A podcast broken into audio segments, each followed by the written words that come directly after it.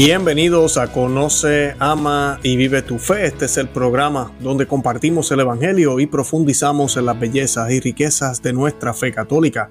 Les habla su amigo y hermano Luis Román y quisiera recordarles que no podemos amar lo que no conocemos y que solo vivimos lo que amamos. En el día de hoy tengo un programa que eh, es difícil de hacer en el sentido de que es un tema bien eh, lamentable dentro de la Iglesia Católica Vamos a estar hablando del abuso eh, por parte del clero a jóvenes, a menores, eh, ¿verdad? Por parte del clero a individuos de eh, mayormente del mismo sexo, ¿verdad? Estamos hablando de los abusos por parte del clero, abusos sexuales. Y pues es un tema lamentable. Y pues el cardenal Ratzinger, ah, luego Papa Benedicto XVI y ahora pues llamado Papa Emérito Benedicto XVI eh, ha estado envuelto desde enero en una eh, investigación que se está haciendo eh, en Alemania.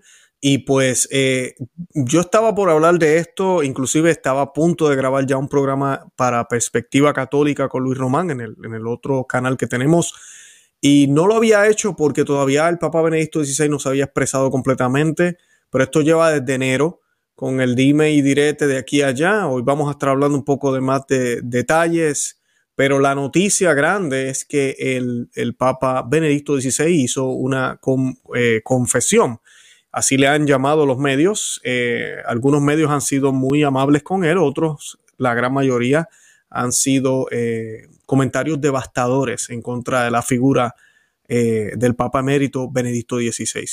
Y pues de eso vamos a estar hablando hoy. Vamos a estar leyendo el documento que publicó eh, el Vaticano, ¿verdad? Eh, que publica eh, el Papa Benedicto XVI, una carta en la cual él dice y deja saber que va a estar publicando mucho más luego de haber leído las 8.000 páginas de esta investigación. Y pues de todo eso vamos a estar hablando hoy. ¿Por qué el Benedicto XVI está envuelto en esto? ¿Qué es lo que está pasando? Definitivamente los enemigos del Papa Benedicto XVI están aprovechándose de esto, eso no hay duda. Eh, todo eso pues vamos a estar analizándolo. Pero antes de comenzar yo quiero que hagamos, vamos a hacer hoy un Padre Nuestro y al final del programa vamos a hacer un Ave María eh, por todos los sacerdotes y religiosos eh, de la Iglesia Católica y por las víctimas, especialmente por las víctimas de estos crímenes horribles que no debería haber nada de tolerancia y ahí donde está el problema toda la acusación que se está haciendo en contra del, Papa emérito Benedicto XVI es porque aparentemente él estuvo en una reunión. Eh, él por error de su comité, del equipo que él tiene de trabajo ahora, dijo que no estuvo, se probó que sí estuvo en la reunión. Todo esto está haciendo quedar mal a él. Y además de eso, pues eh, aparentemente en esa reunión se habló de este sacerdote, que voy a estar hablando de eso en unos minutos, que abusó de menores y de o adolescentes por décadas y el Papa, en aquel tiempo eh, obispo, el Papa Benedicto XVI, se encontraba en esa reunión. Así que de, eso vamos a estar hablando hoy. Y comenzamos con el Padre Nuestro en el nombre, en nomine Patris, es Fili, Spiritu Santi, Amen. Pater noster, qui es in celi, sanctificetur nomen tuum, avenia regnum tuum, fiat voluntas tua, sicut in et in terra, pane nostrum quotidiano da nobis hodie, et enite nobis de vita nostra, sicut nos dimitimus debitoribus nostris, endenos inducas en tentaciones, se líbranos a malo. Amén. En el nombre del Padre y del Hijo y del Espíritu Santo. Amén. Bendito sea Dios. Bueno, y pues para comenzar yo le pido a todos los que están viendo el programa, a los miles que ya se están conectando, gracias por estar aquí conmigo. Eh, les pido que por favor eh, le den me gusta para que el programa YouTube lo siga recomendando a más personas, también en Facebook, por favor. Además de eso, les pido que lo compartan para que más personas se enteren de lo que está pasando dentro de la Iglesia Católica. Esto es lamentable. Algunas personas inclusive a veces me escriben cuando yo hablo de otros temas y me dicen, ¿por qué no hablas de todos los abusos? ¿Por qué no hablas de los abusos? Eh, yo he hablado de los abusos aquí, hemos sido muy duros con eso porque pues es un grave problema. Pero me, gusta recalcar y, y siempre recordarle a la audiencia que este problema no es un problema de la Iglesia Católica, esto es un problema que existe en, en todo. Existen otras denominaciones religiosas, dentro de la Iglesia Católica existen grupos tradicionales, existen grupos modernistas, existen en, las iglesias protestantes, en otras denominaciones cristianas. En el mundo laboral encontramos y escuchamos eh, abusos eh, de esta forma. También escuchamos de este tipo de abuso en todo tipo de familia, inclusive por los propios padres eh, de hijas y hijos que cometen estos abusos. Así que no podemos decir que esto es una cosa o es un problema del celibato o de los sacerdotes nada más. Eh, siempre me gusta aclarar y decirle a las personas, y lo dijimos hace tiempo en el 2019, cuando estaba también esto en apogeo, 2020, cuando estalló lo de Teodoro McCarrick, eh, este problema es un problema no solo de pedofilia, sino también de todas estas tendencias homosexuales que se han permitido dentro de la Iglesia Católica. Así que pues tenemos que orar muchísimo, pero tenemos que estar alerta. Y la iglesia ya basta, ya no pueden seguir con tolerancia. A esta persona, a este sacerdote, se le dio una oportunidad de ir a terapia y como quiera siguió cometiendo estos abusos por décadas después de haber estado en terapia. Así que no, no terapia. Una sola vez sucedió, expulsado fuera de la iglesia, se acabó, no hay misericordia. No se puede, es que no se puede con estas personas. Y pues este documento sale hoy, la oficina de prensa de la Santa Sede hoy, eh, bueno, en el día de ayer, disculpen, 8 de febrero, la prensa de la Santa Sede publicó lo que ellos llamaron la Confesión de Benedicto XVI. Es una carta a los fieles con la que Ratzinger responde al informe en el que se le acusa de haber manejado mal cuatro casos de abusos sexuales.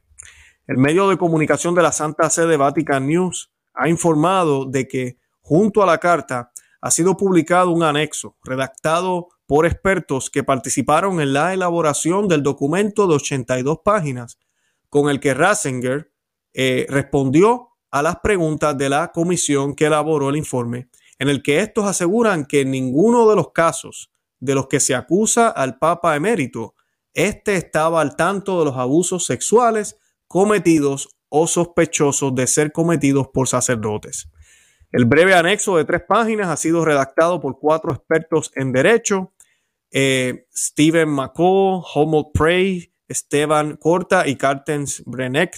Los citados juristas participaron en la, en la redacción de las 82 páginas de respuestas a las preguntas de la comisión que elaboró el famoso informe. Dichas respuestas provocaron una fuerte polémica debido a un error de transcripción, porque el, por, por el que se afirmaba la ausencia del entonces arzobispo de Múnich en la reunión en la que se tomó la decisión de aceptar a un sacerdote que había cometido abusos sexuales. Esta es lo, esto es lo que le estaba explicando en la introducción breve que hice al principio del episodio de hoy. Eh, y esto sucedió ya en enero, por eso es que yo estaba ya pensando hacer un programa. El cardenal Müller y otros eh, eh, figuras de la Iglesia Católica salieron en defensa de Benedicto XVI, pero lamentablemente esto deja la imagen de Benedicto XVI en, mal estado, porque esta reunión es la reunión importante. Esta reunión se lleva en Múnich. Eh, el arzobispo en aquel tiempo era el, cardenal Ratzinger o el, Benedicto XVI ahora. Y pues él dice, o su comité, su equipo, deja de, deja de saber al mundo que no, no, el cardenal Ratzinger no se encontraba ese día en esa reunión. Y todas estas personas que verifican esta información encontraron suficiente prueba eh, para demostrar que no, que el Papa emérito Benedicto XVI estaba equivocado. Él sí estuvo en esa reunión.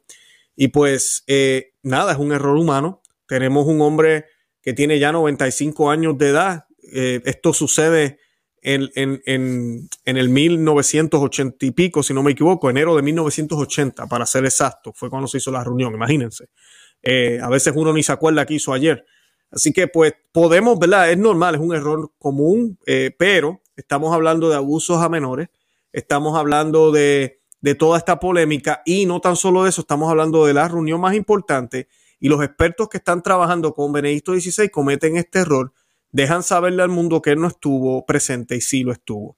Así que hoy, en el documento que se publica, que el cardenal Ratzinger o, el, Papa Benedicto XVI publica, eh, él hace esa confesión y pide perdón por el error que, se hizo. Eh, en ese anexo, ¿verdad? Hoy conocido, los citados expertos reiteran que Benedicto XVI en el momento en el que recibió al sacerdote que iba a ser tratado en Múnich, no sabía que era un abusador. De hecho, en la reunión de enero de 1980 no se mencionó el motivo por el que iba a ser tratado, ni se decidió emplearlo en labores pastorales. Los documentos confirman lo dicho por Ratzinger. esto es bueno, tenemos una buena defensa, inclusive no estoy seguro si en este artículo lo voy a mencionar, pero yo sé que eh, había leído en otro artículo anteriormente que de esto se había hablado en el 2010, cuando todavía el Papa emérito Benedicto XVI ocupaba la silla de San Pedro, era Papa, y pues en eso él salió con las manos bien, salió con la cabeza en alto y ahorita pues está volviendo a hablar de esto. Y pues sí, aparentemente este sacerdote va, eh, lo envían a esta eh, diócesis, que es la del el cardenal Ratzinger o de Benedicto XVI, y en ella eh, se le da unos, unos, unas terapias, unos tratamientos. Aparentemente las razones de ese tratamiento terapéutico, lo que sea, no se le reveló al entonces obispo Ratzinger. Así que en ningún momento supo que era por abusos. Los juristas explicaron el motivo del error, este, el error que hubo cuando dijeron que él no estuvo presente. Dice, solo se permitió al profesor Mook ver la versión electrónica de las actas, sin que se le permitiera guardar, imprimir o fotocopiar documentos. En la fase posterior del tratamiento, el doctor Corta ha cometido inadvertidamente un error de transcripción al suponer que Ratzinger estaba ausente el 15 de enero de 1980. Por lo tanto, este error de transcripción no puede ser imputado a Benedicto XVI como una consciente declaración falsa o mentira. Por cierto, y aquí voy a hablar de lo que les decía, fue aquí que lo leí. Por cierto, ya en el 2010, varios artículos de prensa, nunca desmentidos, hablaban de la presencia de Ratzinger en esa reunión y el propio Papa Emérito en la biografía escrita por Peter Sewell y publicada en 2020, en el 2020, afirma haber estado presente y eso lo leemos en el Vatican News. Así que el Papa no lo había negado en el pasado. Hubo un error en esta investigación en estos días, en enero. Y ahora se tiene que eh, retractar y, corregir ese error. Obviamente la prensa le ha caído encima. La prensa secular que nunca fue amiga del Papa Benedicto XVI. Y pues, eh, claro, se ve mal, eh, no se ve bien, pero pues esa es la situación. En ninguno de los casos analizados por el informe, Joseph Ratzinger estuvo al tanto de los abusos sexuales cometidos o sospechosos de ser cometidos por sacerdotes, afirman los expertos. La documentación no aporta ninguna prueba en contrario y de hecho en respuesta a preguntas concretas sobre este punto durante la rueda de prensa, los mismos abogados que redactaron el informe afirmaron que presumían con probabilidad que Ratzinger lo sabía pero sin que esta afirmación fuera corroborada por testimonios o documentos. Se lee en el artículo del medio de la Santa Sede. Benedicto XVI reitera que no tuvo conocimiento de los abusos cometidos por sacerdotes durante su breve episcopado, pero con palabras humildes y profundamente cristianas pide perdón por la grandísima culpa de los abusos y por los errores y subestimaciones que se produjeron durante su mandato, dice Vatican News.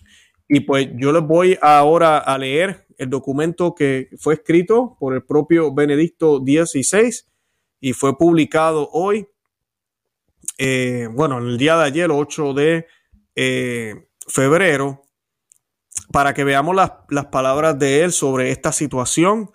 Eh, a esto es lo que le llaman la confesión de Benedicto XVI.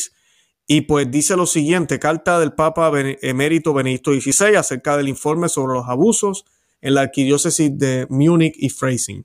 Ciudad del Vaticano tiene fecha el 6 de febrero del 2022 y comienza, queridos, eh, queridas hermanas y queridos hermanos, tras la presentación del informe sobre los abusos de la arquidiócesis de Múnich y Freising el 20 de enero del 2022, quisiera dirigiros a todos vosotros unas palabras personales. En efecto, aunque fui arzobispo de Múnich y Freising menos de cinco años, Sigo teniendo un profundo sentimiento de pertenencia a la arquidiócesis de Múnich como mi patria. En primer lugar, me gustaría expresar unas palabras de sincero agradecimiento en estos días de examen de conciencia y reflexión. He experimentado tanto apoyo, eh, tanta amistad y tanta muestra de confianza como no hubiera imaginado. Quisiera agradecer especialmente al pequeño grupo de amigos que redactó con abnegación mi memorial de 82 páginas para el buffet, bufete de abogados de Múnich que no podría haber escrito solo. Además de las respuestas a las preguntas que me planteó el bufete, también se añadían la lectura y el análisis de casi 8.000 páginas de documentos en formato digital. estos colaboradores me ayudaron después a estudiar y analizar el informe pericial de casi 2.000 páginas. El, el resultado se publicará más adelante como suplemento a esta carta. O sea que viene, viene mucho más después de esta carta. En la gigantesca tarea de aquellos días, la redacción del pronunciamiento, se, produjo un error en cuanto a mi participación a la reunión del ordinariato del 15 de enero de 1980. Este error, que lamentablemente se produjo, no fue intencionado y espero que sea disculpado. Eh, y, esta parte es la, parte difícil. Para mucha gente eh, no pueden creer que este error se haya cometido. ¿Por qué? Porque esta es la reunión importante este es el detalle más importante de toda la investigación. ¿Cómo es posible que este comité se haya equivocado? ¿Cómo es posible que no hubiesen investigado lo suficiente? Muchos piensan, ¿será que Benedicto XVI y su, su equipo de verdad decidieron decir que no estaba presente a ver qué pasaba y se dieron cuenta que no, ahí está la evidencia. Eh, como ya mencioné, en el 2010 esto no se negó, que él estuvo presente, así que si me preguntan a mí, Luis Román, yo creo que sí, él está diciendo la verdad, fue un error y se le debe disculpar. Pero estamos viviendo en una sociedad donde eh, cosas como esta, ¿verdad? Y, se, entiende en cierto sentido, son muy sensibles, es, grave. Y pues ver un error como este ya, ya daña la figura, la imagen del Papa Benedicto XVI. Además de que la realidad es que la prensa, la prensa no es lo que es ahora con el Papa Francisco, la prensa que siempre, siempre fue muy fuerte con Benedicto XVI y pues eh, están aprovechándose de este error. Dice aquí, decidí, continuó con, la, con el texto, decidí en su momento que el arzobispo Ganswein lo hiciera presente en el comunicado de prensa del 24 de enero del 2022. Esto no, no disminuye en absoluto el cuidado y la dedicación que era y sigue siendo un imperativo evidente para esos amigos. Me afectó profundamente que el descuido se utilizara para dudar de mi veracidad y presentarme incluso como mentiroso.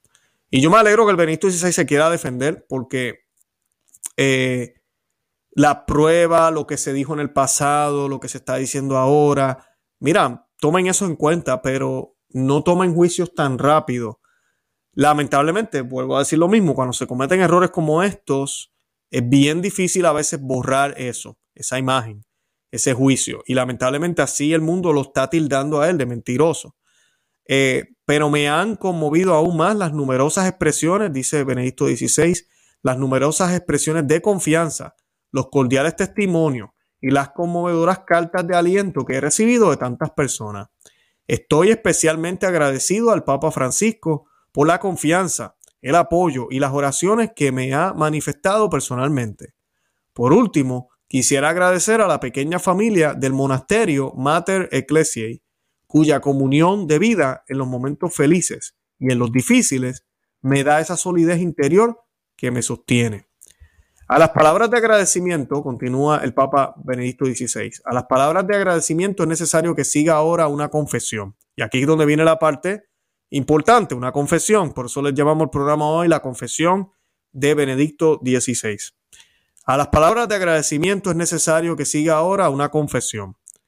Cada vez me llama más la atención que día tras día la iglesia ponga el principio de la celebración de la Santa Misa, en la que el Señor nos entrega su palabra y asimismo la confesión de nuestras culpas y la petición de perdón. Rogamos públicamente al Dios vivo que perdone nuestras culpas, nuestra grande, grandísima culpa. Está claro que la palabra grandísima no se aplica de la misma manera a cada día, a cada día en particular, pero cada día me interpela si también hoy no deba hablar de grandísima culpa. Y me dice de forma consoladora que por muy grande que hoy sea mi culpa, el Señor me perdona. Si me dejo examinar sinceramente por Él y si estoy realmente dispuesto al cambio de mí mismo. Esas son palabras muy fuertes, muy duras. Eh, el cardenal Ratzinger que se aprecian, el, el Papa Benedicto XVI, está dejando saber que a pesar de no haber sabido, a pesar de, el error que se hizo con todo lo, la, investigación, con toda la fecha, él pide perdón y él le ruega a Dios públicamente perdón por sus culpas. Y esto nos recuerda algo, y yo quiero recalcar este, este punto porque a veces se nos olvida. Llevamos ya alrededor de nueve años en el pontificado del Papa Francisco. Y, todos sabemos los problemas que tiene, las deficiencias, todo lo que está pasando. Pero debemos saber y entender que esto no ha empezado hoy. Esto, esto lleva tiempo. Y este germen no tan solo se le puede echar la culpa a los papas. Los papas definitivamente tienen que ver mucho. Han dejado pasar. Todos sabemos que el cardenal, el que era el cardenal Teodoro McCarrick, eh, era uno de los favoritos durante el pontificado de Juan Pablo II. E inclusive hay una entrevista en inglés, pero hay, entrevistas con una de sus víctimas diciendo que él le dijo personalmente a Juan Pablo II, a menos que este hombre esté mintiendo, pero él, le dijo a Juan Pablo II lo que estaba sucediendo de los abusos. Y no se hizo nada. Luego con Benedicto XVI, el mismo cardenal, eh, fue suspendido, nunca fue juzgado, no fue llevado a una corte eclesial, simplemente fue suspendido, por lo menos lo fue, pero fue suspendido, eso no es suficiente. Para luego, cuando llega el Papa Francisco, el Papa Francisco lo coloca otra vez a trabajar, de aquí es que sale todo lo que, todo lo que publica el, arzobispo Vígano en contra del Papa Francisco, inclusive le pide la renuncia por haber permitido al cardenal, eh, al ex cardenal Teodoro McCarrick, un hombre que llevó décadas, décadas abusando eh, casi a punto, era uno de los, en cierto momento de la historia, en la década de los 80 y 90, se llegó a pensar que ese hombre podía haber sido papa. Imagínense, hasta el punto, hasta la altura que llegó, cuántos obispos, cuántos cardenales, cuántos de los líderes de la iglesia sabían las cosas que hacía y se quedaban callados, viraban, eh, eh, miraban para otro lado, no querían ver el problema, no querían hablar de eso. Eh, hay documentación suficiente donde obispos, cardenales, lo que hacía era que tenían que cambiar la agenda de un retiro porque pues el cardenal todo me queda bien y todos saben las malas mañas que él tiene. O mira, hay que dejarlo, hay que colocarlo en un cuarto aparte. Todo eso lo hemos visto. Muy parecido a lo que está pasando ahora con esta investigación donde tenemos un sacerdote que también cometía los mismos crímenes lo mandan a, esta arquidiócesis, que es la misma de, en aquel tiempo Ratzinger, Benedicto XVI ahora. ¿Y, que, ¿Y para qué llegó ahí? Para una terapia. El hombre ya cometió estos problemas. No, nos vamos a dar una terapia, lo cambiamos de sitio. Siempre esta cultura o esta forma de tratar de ocultar un problema por el supuesto bien de la iglesia, porque no queremos que la gente pierda la fe, porque no queremos crear división, porque no queremos crear bochinche. Es casi lo mismo que está pasando ahora con toda la crisis herética que tenemos ahorita, con todo lo que está sucediendo con la, con la liturgia, con el mal catolicismo que tenemos, sabemos que huele mal, apesta, está dañando la iglesia, pero por el bien supuestamente de la iglesia, no hablemos de eso, dejémoslo así a la larga, cuando tú tienes ese tipo de actitud en la vida, con lo que sea, te explota, explota para atrás, rebota para atrás. Es como cuando uno tira agua y, te salpica de vuelta, te cae en la cara. Exactamente eso es lo que le ha pasado a la iglesia y le va a seguir pasando. Y este problema que estoy diciendo ahora no es del Papa Francisco, es desde mucho antes. Y no tan solo en, los abusos eh, a menores y toda la cultura homosexual que hay dentro de la Iglesia Católica, porque esa es la realidad, sino también en todo lo demás, en, el falso ecumenismo, en toda la falsedad que se predica, en el servicio al mundo. Vemos cómo, cómo desde el Papa Juan Pablo II se besaban Coranes, se hacían reuniones con las Naciones Unidas también, se decían cosas que no tenían sentido. Vemos desde el Concilio Vaticano II, nunca se hizo una, una eh, declaración condenando el comunismo, algo muy esperado en aquella época. Esto viene de bien atrás, bien atrás. Eh, si tenemos al Papa Francisco ahora es por los graves problemas que tuvimos antes también. Y pues eh, eso tenemos que aceptarlo. Y tenemos que darnos cuenta también que muchos a veces vemos a Benedicto XVI y tenemos esa nostalgia, pero miren, lamentablemente, él también fue parte del problema, que hizo algunas cosas bien, que trató de arreglar aquí y allá, pero lo fue.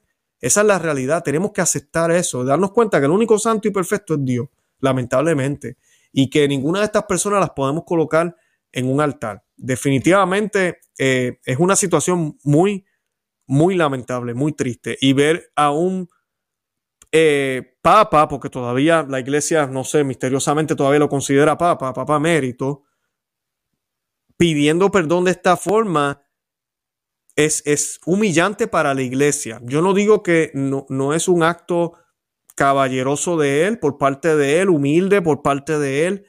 Eh, todo eso se puede decir, pero aquí detrás de todo esto, lo que están son las fuerzas satánicas y demoníacas que quieren ensuciar la imagen de la iglesia. Eso es todo lo que hay. Eso es todo lo que hay. Y van a tratar de ensuciar no solo la imagen del, del, obispo, o, del Papa Benedicto XVI, sino la imagen de la iglesia, del papado, de todo lo que, de todo lo que existe.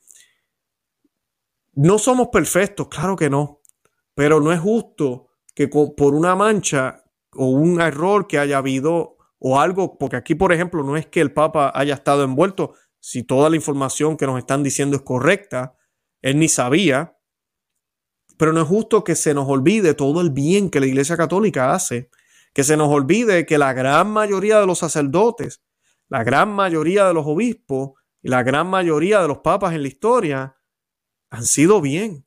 El Señor los ha utilizado, ellos se han dejado utilizar. ¿Han habido sus piedras de tropiezo? Oh, sí. ¿Han habido sus judas? Oh, sí, claro que sí. Y ahorita mismo estamos viendo eso muy, muy palpable, ahorita mismo desde Roma. Pero eso no cambia ni quita que seguimos siendo católicos y que la Iglesia Católica, no tan solo por haber sido fundada por Dios hecho hombre, sino por los frutos que ha dado. Amiga, si eres atea, amigo, si eres ateo hoy, si te pones a buscar y a estudiar, te darás cuenta que no hay organismo en la historia de la humanidad, y este organismo, por llamarlo organismo, tiene dos mil años, que no haya dado más al mundo que la Iglesia Católica, que no haya hecho más bien que la Iglesia Católica. A la Iglesia Católica debemos todo el progreso que tuvo la sociedad a principios, ¿verdad? De, los, de, todos los, del siglo, de, toda la, era medieval, de todo el progreso que hubo con las universidades, todos los sistemas eh, eh, gubernamentales modernos, todo esto, el arte, todo esto comienza a nacer. ¿Por qué? Porque la, la ciudadanía, el gobierno estaba enfocado en Dios. Por eso pudimos conseguir y obtener lo que obtuvimos. Por eso vemos un contraste inmenso entre el nuevo mundo, como le llaman América, cuando lo descubren, que ya estaba ahí, no descubrieron nada, comparado con el viejo mundo. Es una diferencia abismal, porque una mitad ya había encontrado a Dios. Dios se había revelado a ellos. Así de sencillo. Y eso no ha cambiado. No hay ente ahorita mismo que administre más hospitales, escuelas, que ayude más a los pobres que la Iglesia Católica, a pesar de la crisis que hay dentro de ella. Eso, eso nadie lo puede negar. Cualquier ateo, cualquier gobierno sabe eso. ¿Cuántos millones les ahorra la Iglesia Católica a los países por todo el trabajo que hace? Así que eso no lo podemos negar. Cuando suceden estos abusos, definitivamente la Iglesia tiene mucho que aprender. Y definitivamente la Iglesia no los ha manejado bien, totalmente de acuerdo. Pero no nos olvidemos de todo lo que yo acabo de mencionar. No nos olvidemos de todo el bien que ha hecho la iglesia al mundo entero. No nos olvidemos de lo bien que la iglesia ha tratado el mundo entero y de lo bien que muchos de los pastores que trabajan para la iglesia y para Cristo sobre todo hacen su trabajo, que han dado hasta la vida por personas que tal vez ni creían en Cristo. No olvidemos eso. Pero sí, definitivamente, tampoco pensemos que estamos bien cuando vienen estas crisis. Porque definitivamente cuando vienen estos problemas la iglesia no lo ha manejado bien. Tenemos que ser más duros, más fuertes, tenemos que ser más exigentes con nuestros pastores. La iglesia tiene que ya no más de segundas oportunidades con estas personas, no más terapia, no más moverlos de lugar, simplemente expulsados, se acabó. No los permitimos aquí. Se acabó. Porque el daño es grave, es grave y el demonio se aprovecha de esto, como pasó con los doce discípulos, un solo Judas, tratando de opacar la gran labor que hacían los demás y la gran obra que había hecho Cristo en ellos.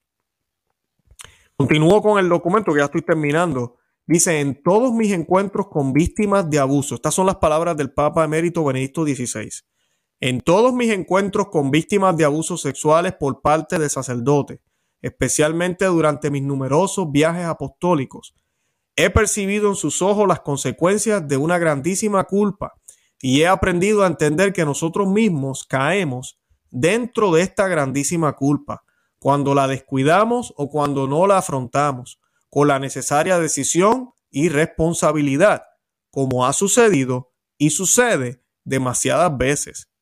Como en aquellos encuentros, hoy nuevamente puedo solo expresar a todas las víctimas de abusos sexuales mi profunda vergüenza, mi gran dolor y mi sincera petición de perdón ya que he tenido importantes responsabilidades en la Iglesia Católica.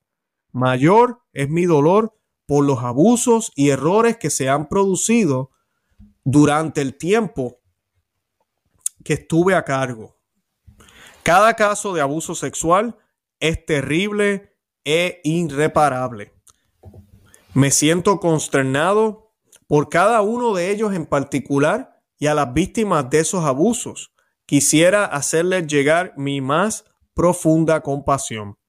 Comprendo cada vez más la repugnancia y el miedo que Cristo experimentó en el Monte de los Olivos cuando vio todas las terribles que debía superar interiormente.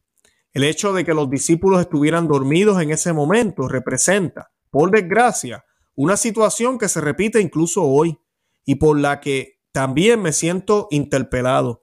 Por eso, Solo puedo elevar mis oraciones al Señor y suplicar a todos los ángeles y a los santos y a vosotros, queridas hermanas y queridos hermanos, que intercedáis por mí ante Dios nuestro Señor.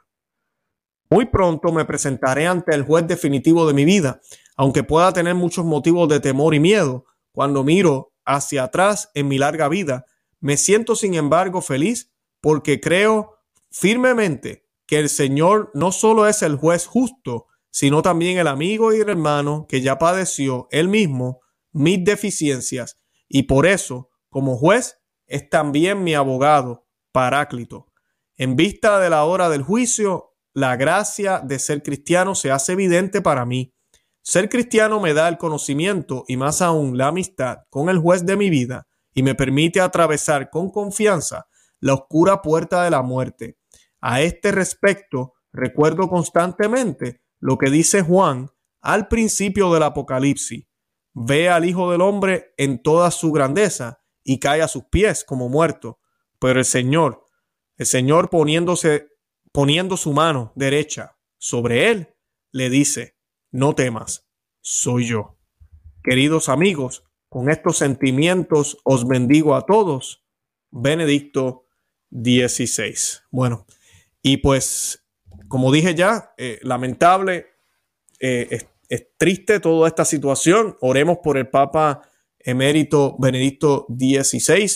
Muchos han salido a la defensa de él, incluyendo el Vaticano. Eh, muchos pensarán, no, el Vaticano es quien le quiere dar la espalda al Papa Benedicto XVI. Ese no es el caso ahorita mismo. las pruebas están allá afuera.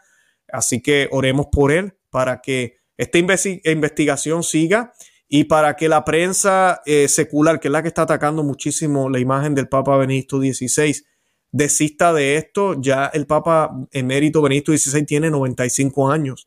No sabemos cuántos años más el Señor le va a dar, eh, pero lamentablemente a veces lo único que se nos recuerda es como que lo último de la vida de, de una persona.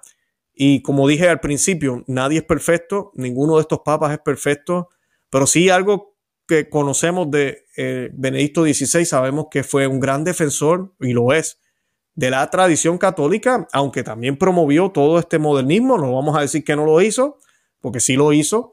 Eh, y además de eso, eh, es un gran teólogo. En muchos aspectos tiene muy buenos libros, tiene muy buena documentación, tiene encíclicas y cartas apostólicas que, que, dejan mucho que decir y dan muy, muy buena, buen aliento y nos, llegan, nos llevan a Cristo. Así que oremos por Él, oremos por su alma, oremos por la situación de la Iglesia Católica y por todos estos abusos y oremos que no se nos olvide por las víctimas eh, de estos tipos de abusos. Y vamos a rezar eh, el Ave María y el Gloria para terminar el programa.